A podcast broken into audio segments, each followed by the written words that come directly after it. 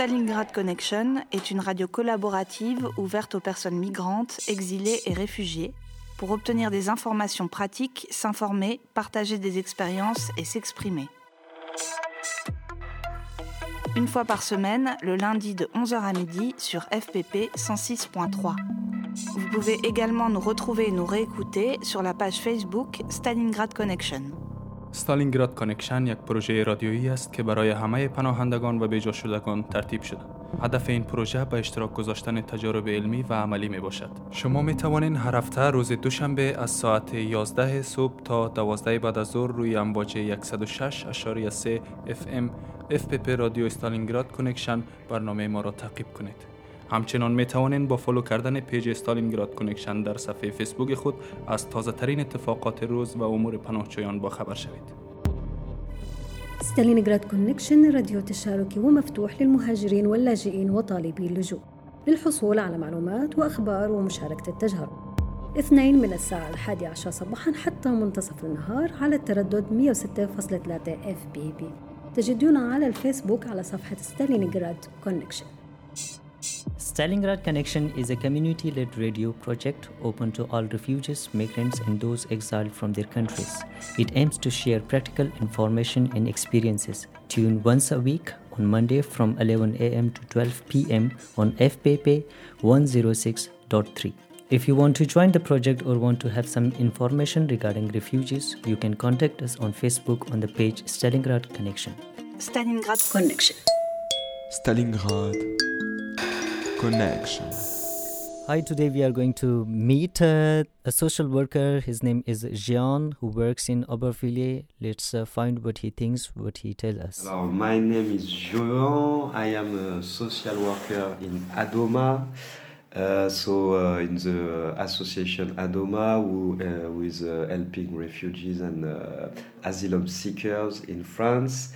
And I'm working from June uh, of this year. I'm working in Aubervilliers, in a big, big center for uh, asylum seekers and refugees in Aubervilliers, uh, with um, about 400 people uh, here with us.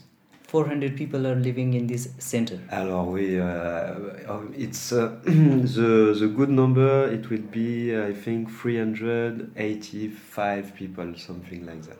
Okay. Wow. So, being a, a social worker, uh, what do you do? Uh, what can you help for of refugees? What kind of help do you provide?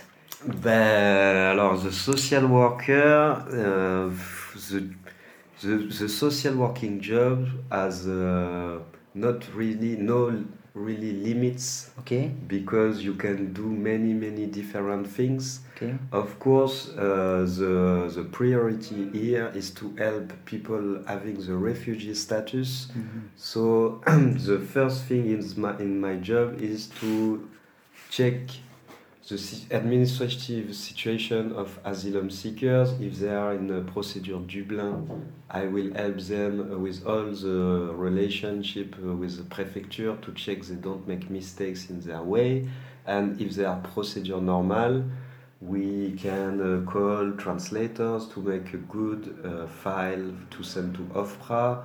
We can uh, be in contact with uh, lawyers if they need help to, to make a recourse, uh, everything like this. So this is the most important part of my job. But Okay, of course, it can be very, very, uh, Very, very vast. very vast uh, because the person who comes in France, he don't speak French, French uh, Yes. most of the time. He don't maybe don't understand the French organization system course. and the uh, French administration is so complicated. Yes, And I know. Voila, most of people that are coming for, from countries, it's very very different from here. Yes. Here there are many many papers, all these official papers with with. Uh, And the papers, they don't understand what it is. and voila, with the, prefecture can give very important paper with uh, to one guy, but uh, the the guy he cannot read the French language, Ah, that's so maybe he make mistakes after if he don't have someone to help him to understand what is the duty, what is obligations, Okay. etc. So, uh, being a refugee myself, uh, I have observed some people when they have some kinds of uh, troublemaking documents from prefecture from OFII. Uh, I've consulted some people. They they do not uh, want to consult. They do not want to tell their uh, social worker because they said they are saying that okay i've got trouble making paper from prefecture so if i share it So with I my social worker anyone. uh, so this my social worker will tell prefecture so uh, do you really does uh, uh, uh, do you really tell the prefecture that what uh, for example this person is in uh, he's having trouble. He's not been uh, uh, he's not he's asked to leave france but he's not living france. He's living here. Do you give such kinds of information to prefecture? Alors, uh, as a social worker, you have an uh, obligation that every information between you and the refugee or the asylum seeker, everything is secret okay because this is the basic of confidence between Between, uh, uh, us or between uh, Okay. voilà, for the relationship. So uh, it's clear that we we won't tell any information from la préfecture which is not in the interest of uh, the asylum seeker. We are just here to help the asylum seeker. okay So we will not uh, uh, bring him into troubles okay even if he makes mistakes, we will try to help him solve his problems okay and not to make the situation worse by calling police or la préfecture.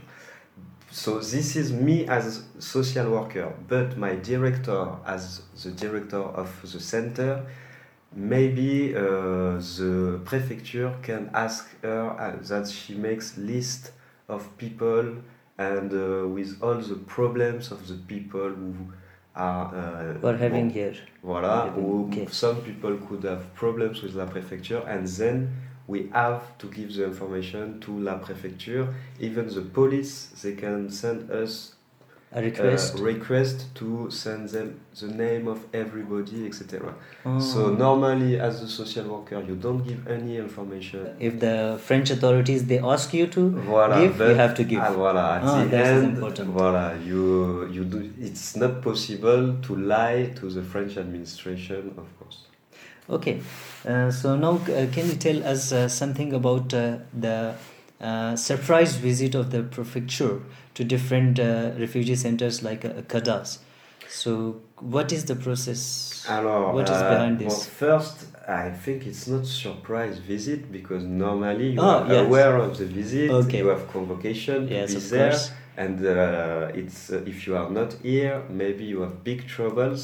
Mm. So, at the contrary, normally uh, we know the visit from uh, The prefecture. from the prefecture maybe one week two weeks before so we can make organization to make sure everybody will come uh, the w- only people who cannot come is the people working people in hospital but you have to be to have very good reason Mm.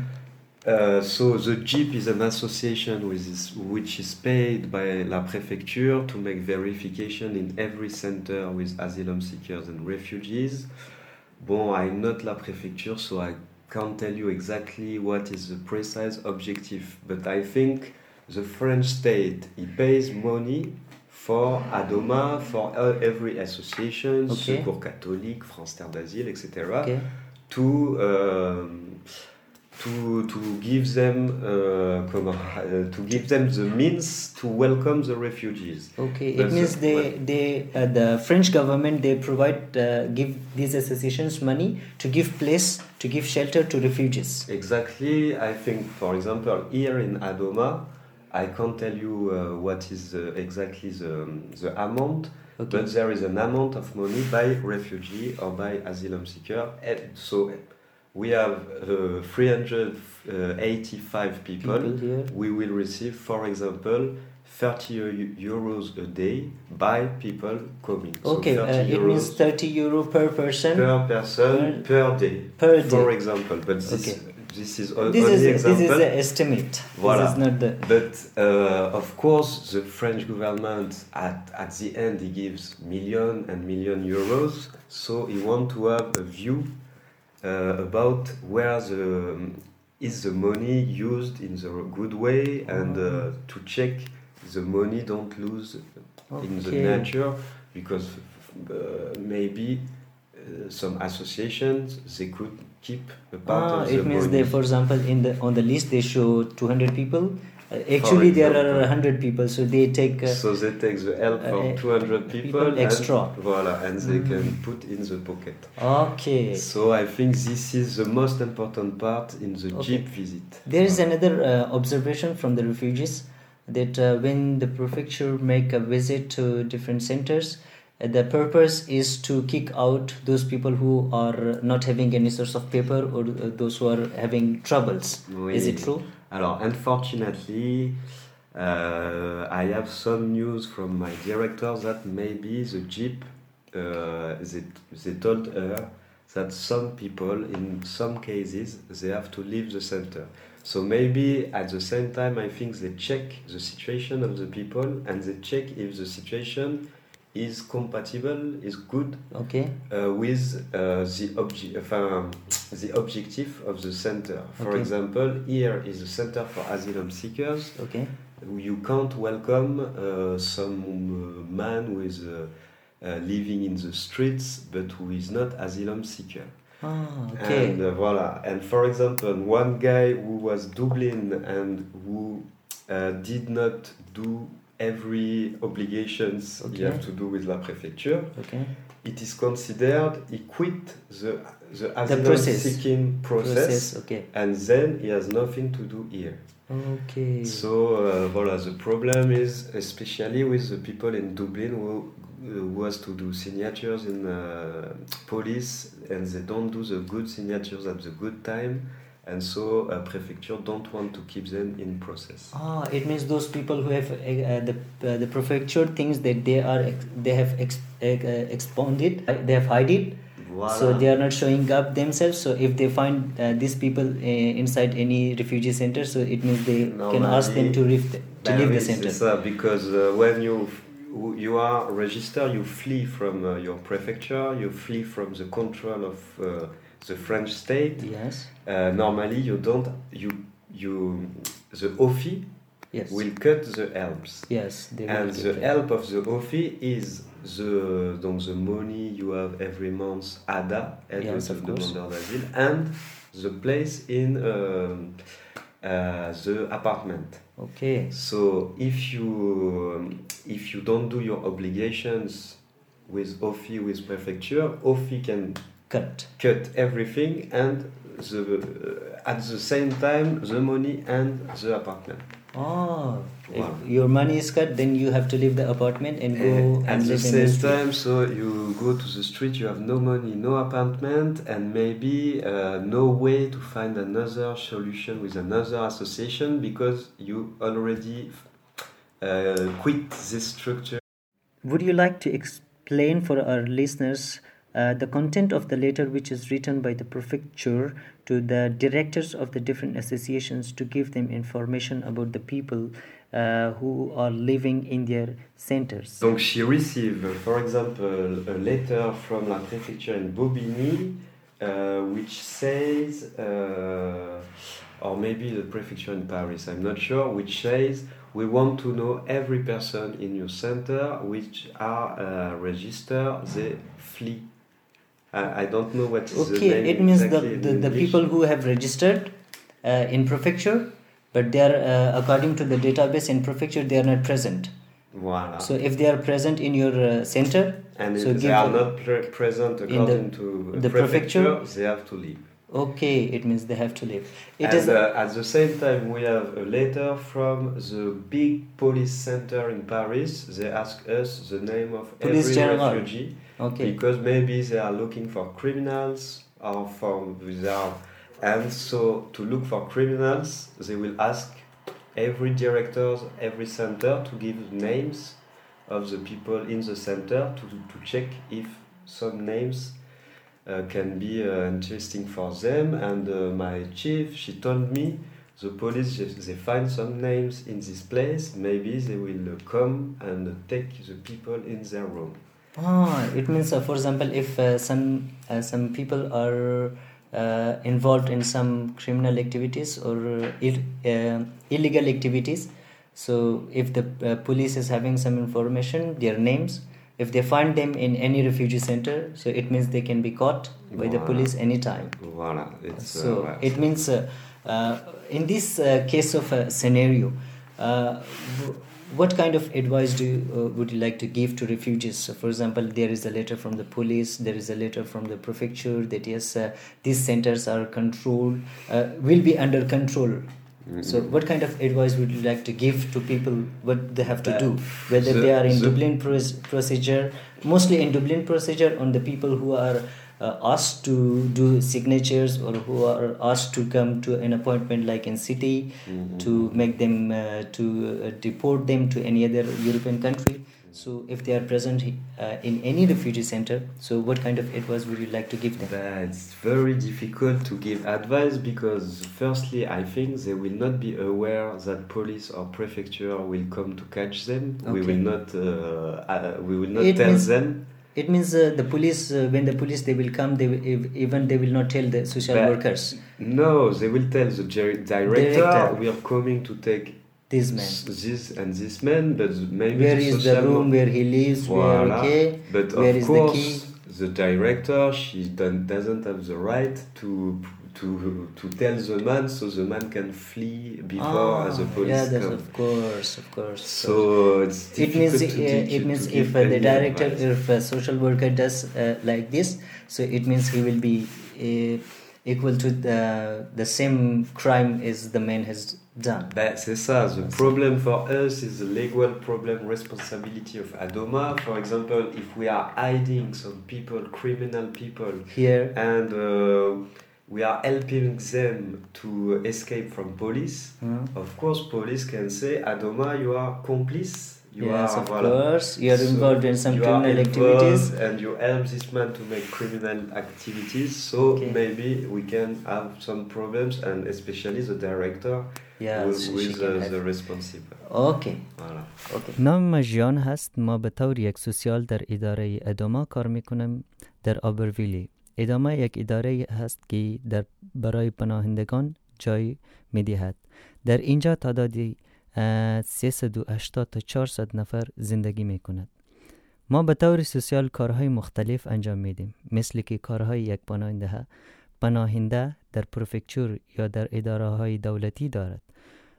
پیدا کردن وکیل دکتر تشریح کردن نامه های از سوی اداره دولتی که فرستاده می شد. کار یک سوسیال است که یک پناهنده را هر مشکلشون را حل کند که آنها در یک کشور نو از سر در نمیاد. معلومات بین یک سوسیال و یک پناهنده بسیار مخفی می باشد. بدون از این دو نفر نفر سیوم خبر نمی شود. معلومات که به مفاد یک پناهنده نباشد حتی به پروفکچور هم داده نمی شود. بعضی وقتا اگر پروفکچور بخواهد که معلوماتی درباره یک پناهنده یا پلیس ما مجبور هستیم که معلومات را فراهم کنیم. آمدن اداره جیب که یک اداره هست که از طرف پروفکچور در مختلف کمها بررسی می کند. اگر کسی در روزی بررسی در کمپ خود نباشد و یا حاضر نشود از کم بیرون انداخته خواهد شد دولت فرانسه پول پول زیادی فراهم می کند برای مختلف اداره هایی که پناهنده ها را جای می دهد اگر یک پناهنده را گفته شود که کشوری فرانسه را ترک کند و آنها ترک نکرده می شود که آنها را از کمپ بیرون انداخته بندازند. یک نامه از طرف پروفکچور و یک دیگه از طرف اداره پلیس آمده که معلومات درباره پناهندگانی که در کمها زندگی می کند فرستاده شود.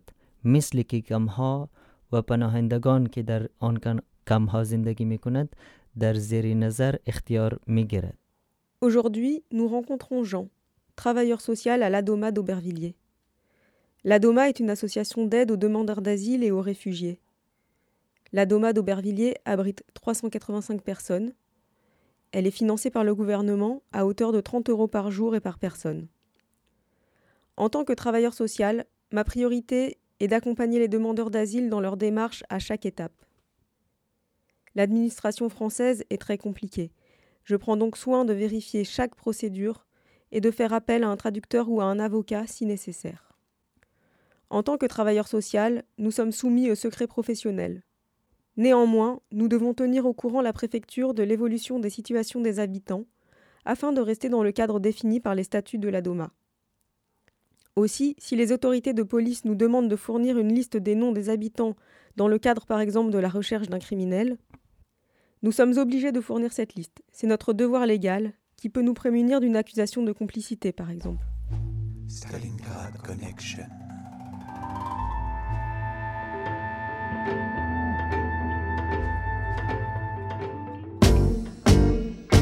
you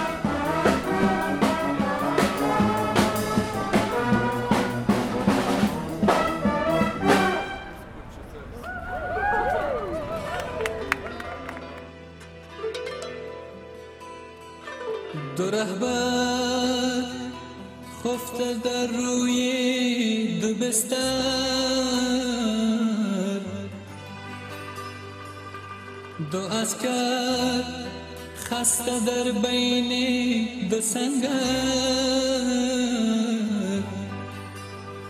دو رهبر پشت میز سلخندان دو بیرق بر سر گل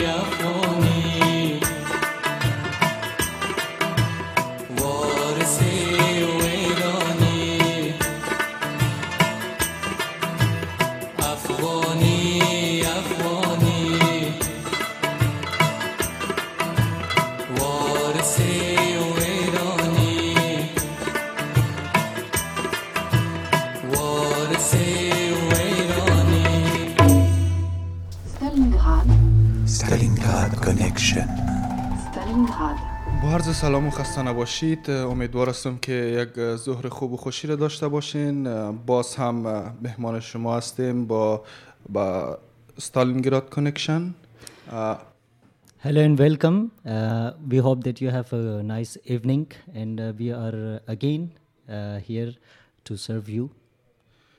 برنامه را که امروز اه، تیم استالینگراد کنکشن برای شما عزیزان تهیه دیده مربوط به قانون دوبلین یا دوبلین پلان که در اتحادیه اروپا هست بحث کردن میریم و امروزی برنامه را با هم یک جا میشنویم Today the Stalingrad uh, team has uh, decided to discuss about the Dublin or the blue, uh, Dublin procedure which is uh, this uh, Dublin uh, rule or this law, law is uh, in European Union. So today we are uh, here to discuss and uh, explain what is the Dublin and what is Dublin procedure. خب کشورهایی که در ابتدا می‌خوایم درباره همین کشورهایی که مربوط قانون دوبلین میشن یا دوبلین پلان میشون یک معرفی کوتاه داشته باشیم این کشور شامل این قانون شامل 32 کشور می باشه که از جمله اتریش، بلژیک، بلغاریا، کرواسیا، قبرس، جمهوری چک، دنمارک، استونی، فنلاند، فرانسه، آلمان، یونان، مجارستان، ایرلند، ایتالیا، لیتوانیا، لوکزامبورگ، مالت، هلند، لهستان، پرتغال، رومانی، اسلواکی، اسلوونیا، اه، اسپانیا، سوئد، بریتانیا و چهار کشور وابسته به سایر دوبلین که از جمله نروژ، آیسلند، سوئیس و لیختنشتاین میشه. Today we uh, here uh, to discuss to uh, explain you this Dublin uh, procedure or this Dublin uh, law is applicable in which countries. Uh, it is applicable in 32 countries of European Union, which include which include Austria, Belgium, Bulgaria, Croatia, and Czech Republic, Denmark, Estonia, Finland, and uh, uh, France, uh, Germany, and Gre- uh, Greece, uh, and Hungary, Ireland, and Italy, Latvia, Lithuania, Lithuania, and Malta, Holland, Holland, Portugal, Romania, Slovakia, Slovenia, Spain, Sweden, uh, Berta- uh, UK, uh, United Kingdom. Well, there are four other uh, countries which are uh, included uh, in the in this Dublin uh, law. Switzerland, uh, there are Denmark and uh, Iceland, and uh, what is the other one? Liechtenstein. خب دوستای عزیز امروز می‌خوایم در این باره بحث کنیم که وقتی وارد یک کشور اروپایی میشیم چگونه مشمول قانون دوبلین میشیم و هنگامی که مشمول قانون دوبلین شدیم باید چه کارایی را ما در این زمین انجام بدیم When we enter in this European Union and uh, Europe, any one of the European countries, so this law is applicable. Now let's discuss if we are under this Dublin uh, uh, procedure, Dublin law, what we have to do. خب باید برای شما یادآوری بکنم وقتی که یک شهروند غیر اروپایی وارد اروپا میشه به هر طریقه چی غیر قانونی و چی قانونی وارد یکی از کشورهای اروپایی که شامل پروژه- دوبلین میشه وقتی داخل میشه در این کشورها در ابتدا از اینا اثر انگشت یا فینگرپرینت گرفته میشه. When a foreigner enters in any one of the European countries, so under the rules, that country is uh, that country has to take a fingerprint whether that person has come legally or illegally, and that is the responsibility of that country to take uh, to take him and take a fingerprint and ask him to uh, apply for asylum there. آه، و اگر آه، شما در یکی از این کشورهای که مشمول قانون دوبلین میشه شما فینگرپرینت داشته باشین یا اثر انگشت داشته باشین اگر اه، از او کشور به کشور دیگه شما مسافرت بکنین و در کشور دوم شما اونجا تقاضای پناهندگی بکنین شما مشمول قانون دوبلین شده و دوباره به می کشور اولیتان برگردانده می‌شوین if you give a fingerprint in, in in any one of the European countries, so for example, you give a fingerprint and you leave that country and you go to another European country and apply for asylum there. You give your fingerprint. So from there, your fingerprint will be detected and you will be asked to go back to the, the country where you uh, applied for asylum for the first. خب روال دوبلین کشوری را که مسئول رسیدگی درخواست شما و پن- درخواست پناهندگی شما می‌شوه را مشخص می‌کنه. یعنی شما ممکن است که از یک کشور به کشور دیگه مسافرت کرده باشین رفته باشین و اگر از این کشور به مزرد می‌خوایم و اگر در کشور دوم اثر انگشت شما بالا بیایه شما را دوباره به کشور اولیتان باز میگردانه یا همون کشوری که شما در ابتدا در اونجا فینگرپرینت یا اثر انگشت داشتین These Dublin um, uh, make uh, sure uh, that where which country is responsible for your uh, asylum application, which country has to uh, proceed your application. So if you have any other, uh, you are in any European country, you have a fingerprint in another European country. So they under the Dublin procedure, under the Dublin rule, they that country has to send you back or will send you back to the country where you uh, uh, applied for asylum for the first time. خود روال دوبلین در کل دو هدف را دنبال می‌کنه که ما امروز درباره امی اهداف دوبلین می‌خوایم با شما صحبتی داشته باشیم. قسمت اول از این حصول اطمینان از رسیدگی درخواست پناهندگی به نهاد مسئول رسیدگی در کشورهایی است که شما در اونجا درخواست پناهندگی می‌کنین. The first uh, rule uh, it is to uh, to make sure the process of the uh, process of uh, application asylum application to that uh, which country is responsible to proceed or take decisions on your uh, asylum application. و اه، هدف دوم اینا حصول اطمینان از این که شما نتوانین برای تمدید مجوز اقامت خود در کشورهای دوبلین چندین درخواست پناهندگی را در کشورهای مختلف ارائه کنین And the second rule is uh, to prevent uh, having uh, mm, asylum in many countries, and uh, that uh, you should not be able to have asylum. Uh, you should not be given asylum in many in two or three or four countries. You should be given asylum in one country, and that country should be responsible for your application. خب تا زمانی که مشخص نشه که کدام کشور مسئول رسیدگی به درخواست پناهندگی شماست هیچ یک از کشورهایی که مشمول قانون دوبلین میشه با پروژه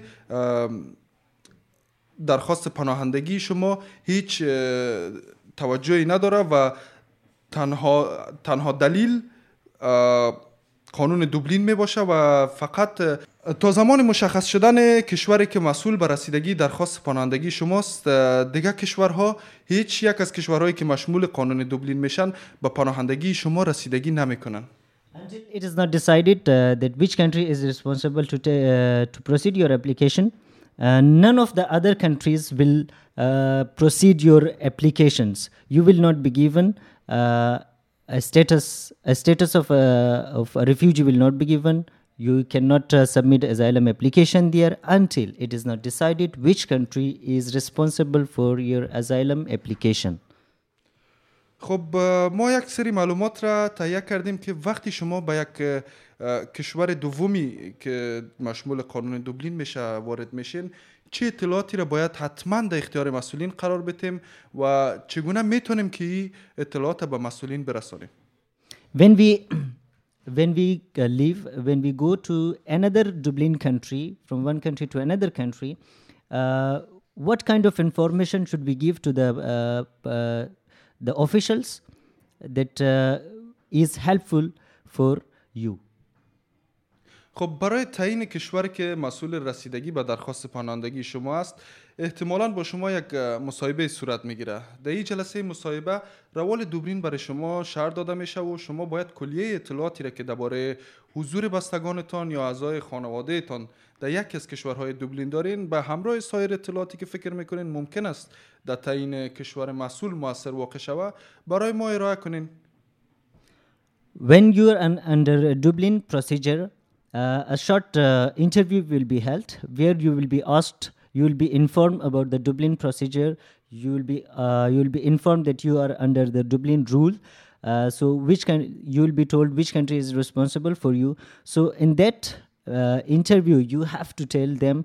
Uh, whether if your any family members are living in any one of the european countries any information which is related to you shall be shared with them خب اه، برای کمک به فرایند تعیین کشور مسئول رسیدگی به درخواست پناهندگی شما باید تمامی اطلاعاتی را که دارین اه، در اختیار مسئولین قرار بتین each and every information uh, which you think is necessary to proceed to proceed your application asylum application should be shared with the uh, with the officials in order that they should be able to take any sorts of decision about your uh, uh, application اه، قسمی که قبلا هم گفتم وقتی که شما را شما درخواست پناهندگی می‌کنین حتما به خاطر قانون دوبلین از شما یک مصاحبه گرفته میشه که این مصاحبه را با همون زبانی که شما با آن تسلط دارین در همون زبان از شما مصاحبه گرفته میشه و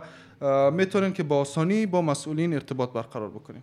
Uh, when you are ad- under Dublin rule, as I said, that yes, uh, a short interview will be held where you will be uh, able to speak with the uh, with the officials in a native language that you are, whether you uh, if you are uh, Persian speaking, Dari speaking, Urdu is speaking, or Arabic speaking. So an uh, a native speaker will be uh, there will be a translator who will translate in each and every word of you to the officials خب درباره مصاحبه می‌خوایم یک کم معلومات مختصر بتیم این مصاحبه کاملا محرمانه برگزار میشه. یعنی هیچ یک از مطالبی که شما ارائه می‌کنین از جمله موضوع ارائه درخواست پناهندگی در اختیار اشخاص حقیقی یا حقوق کشور حقوق کشور مبدع شما که ممکن است به شما آسیب برسانه یا در اختیار آن گروه از بستگان شما که هنوز ساکن آن کشور مبدع هستند قرار نمی‌گیره.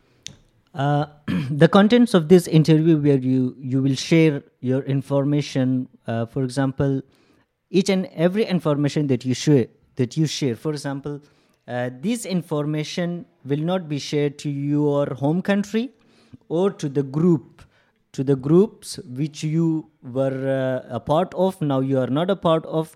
So in for security reasons none of these uh, informations will be shared will go out of that room or go out of the uh, for example how many people if there are four people those four people will listen to uh, will know this information will know about your facts no other one none of the uh, even your country your home country will not be able to access this information this is top secret البته امکان داره که حق این مصاحبه از شما سلب شود که این پروسه شامل از میشه که قبلا این اطلاعات از یک راه دیگه پس از آگاهی یافتن از روال دوبلین و پیامدهای بر روی وضعیت شما ارائه کرده باشید که اگر با شما مصاحبه نشه می‌تونید اطلاعات تکمیلی تاثیرگذار بر روند انتخاب کشور مسئول را به صورت کتبی ارائه کنید.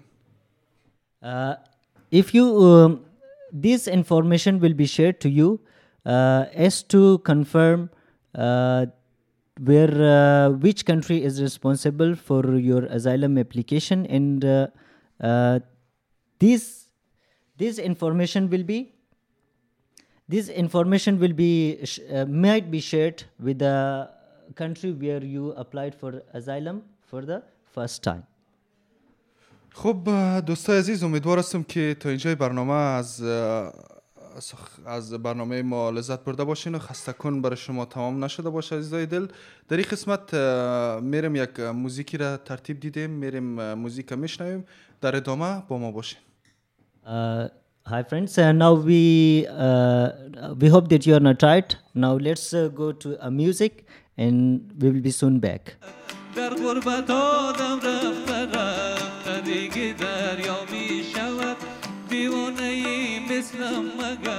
در شهر پیدا می شود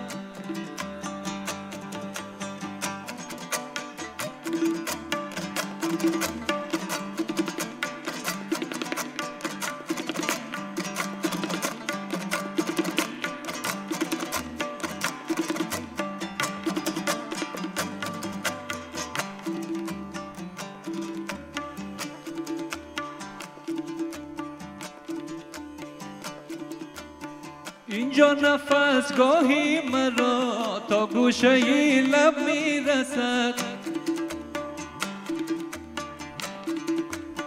اینجا نفس گاهی مرا تا گوشه لب می‌رسد. زنبورهای تلخ دندان خوشه لب می‌رسد.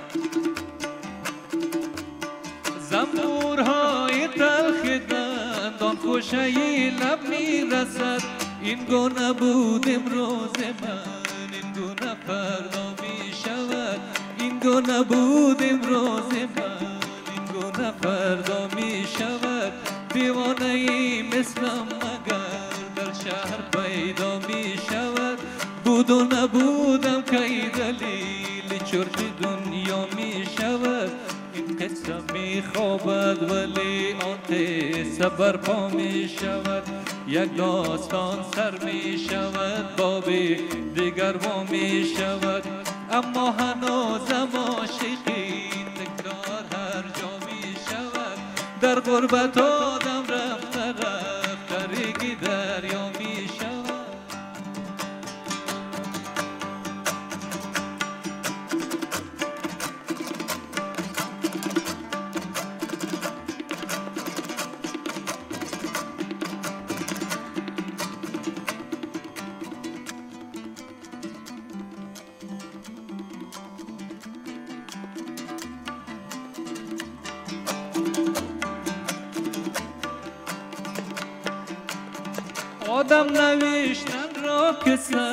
خط می نوشت استاد ما. آدم نوشتن را که سر خط می نوشت استاد ما. می نوشت استاد ما از خوب و زشت استاد ما. آخر نوشت شهر شهر کی بی ما می شود. آخر نوشت شهر. شهر کی بی ما می شود. دیوانه ای مثلم مگر دیوانه ای مثلم مگر در شهر پیدا می شود. بود و نبودم کی دلیل بود و نبودم کی دلیل. چرت دنیا می شود. بود و نبودم کی دلیل چرت دنیا می شود.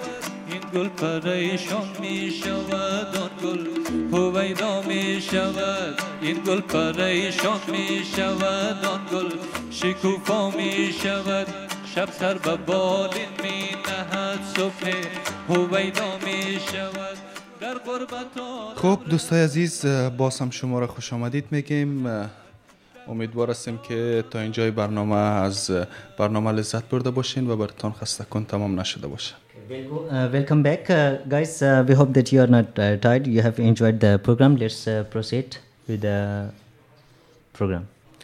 خب در این قسمت ما می‌خواهیم بر روی ای که چگونه از قانون دوبلین معاف میشیم یک معلومات مختصری را برای شما ارائه بکنیم Here, uh, let's discuss uh, how we can get uh, rid of the Dublin uh, uh, procedure. For example, if you are under a Dublin procedure, how can be, uh, how you can be spared, how you can get rid of it.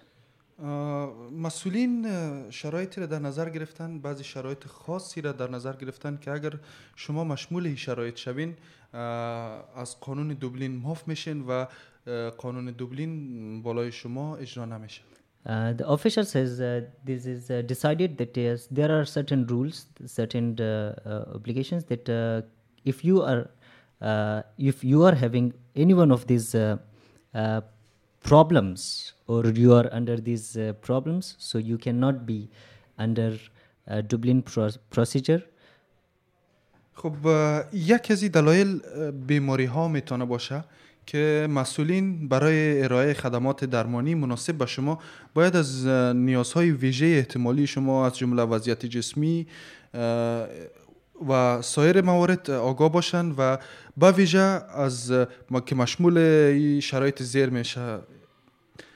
One is uh, that if you are sick, if you are having any sorts of uh, sickness, uh, so you can say that yes, I'm having uh, this problem, I'm sick. Uh, the country where you are going to send me, this tren- this treatment cannot be continued there. So that's why I you you should be uh, let there in that country to stay and to continue your uh, treatment. خب چهار چهار ویژگی اگر چهار ویژگی است که اگر شما مشمول ای چهار ویژگی باشین احتمالا قانون دوبلین برای شما به هیچ وجه صورت نمی‌گیره There are four points. Uh, if you are under these uh, four points, the first one, as I told you, that is the sickness.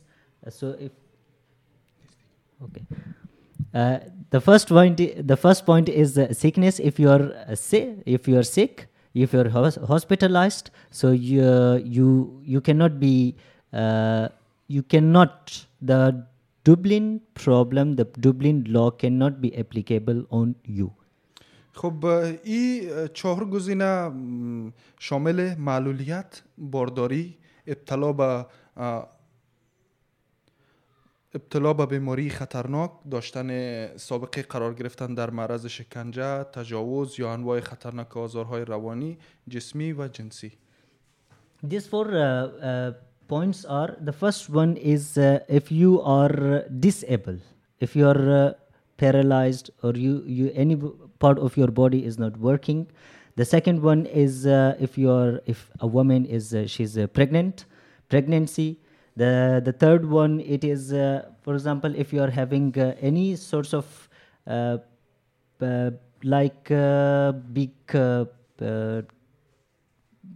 sickness. For example if you are uh, having aids cancer or some kind of this kinds of a problem which are very big where essential to be treated.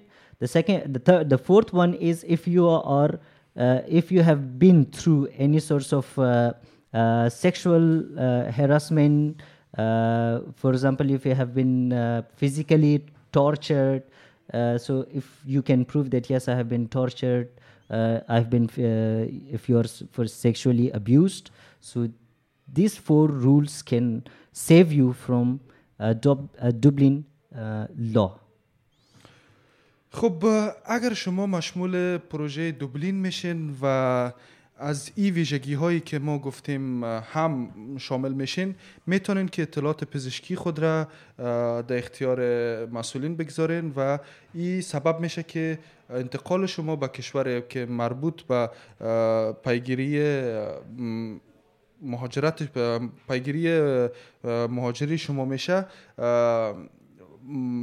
اسنادهای ما اسنادا را برای اونا روان می‌کنن و برگرداندن شما به او کشور بستگی به تقاضای خودتان داره. یعنی از شما درخواست میشه و اگر شما بخواین شما را به او کشور روان می‌کنن و اگر نخواین کشوری که هستین مسئول به رسیدگی پروسه پناه- پناهندگی شما میشه.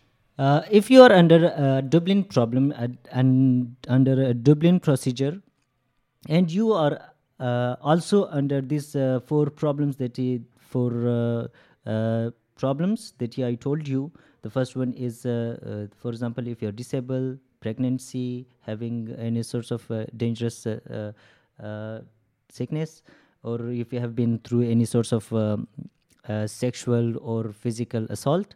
So you can give you can give your uh, medical reports to the officials these medical reports uh, ca- can be sent can prevent you or deportation to the country where who is responsible which is responsible for your uh, asylum application and then uh, it can prevent so it will be on you whether you want to go to the country who is uh, which is responsible for your uh, application procedure or not خب یکی از ویژگی های دیگه ای که شما را امکان داره از قانون دوبلین ماف بکنه سن قانونی می باشه یعنی اگر شما سن قانونی خود را تکمیل نکرده باشین و با یکی از کشورهایی که مشمول قانون دوبلین میشه بروین امکانی است که دوبلین شما پروژه دوبلین شما ماف شده و کشوری که در اونجا اقامت می‌کنین مسئول پناهندگی شما شود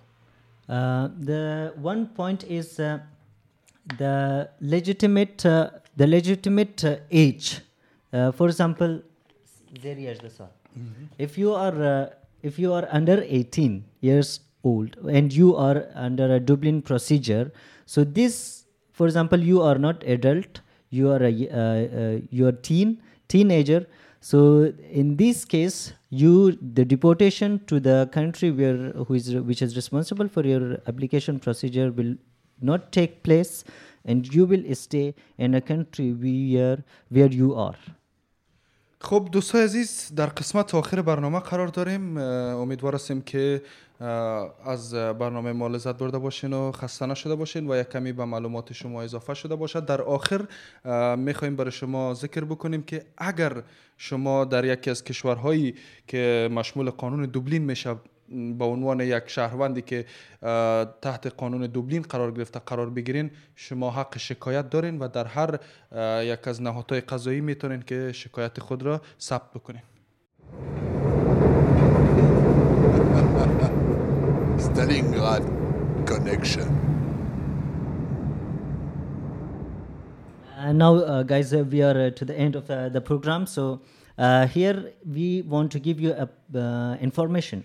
For example, if you are under a Dublin procedure in whatever country you are, so in that country you have the right to protest. To you have the right to go to the court against the decision which is taken by the officials that yes uh, i don't want to go to the country and you have the right to protest or to uh, to neglect the decision and appeal against the decision خب دوستای عزیزی بود برنامه ما امیدوار هستیم که روز خوب و خوشی را سپری بکنین تا برنامه بعدی شما را به الله پاک میسپاریم Uh, guys, uh, this was uh, the end of the program. So we we hope that you have uh, enjoyed. So see you till the next program. Keep tuning FPP.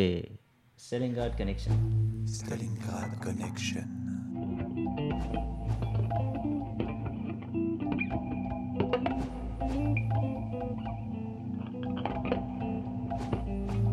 ستالينغراد كونكشن هلو مرحبا بكم. شكرا.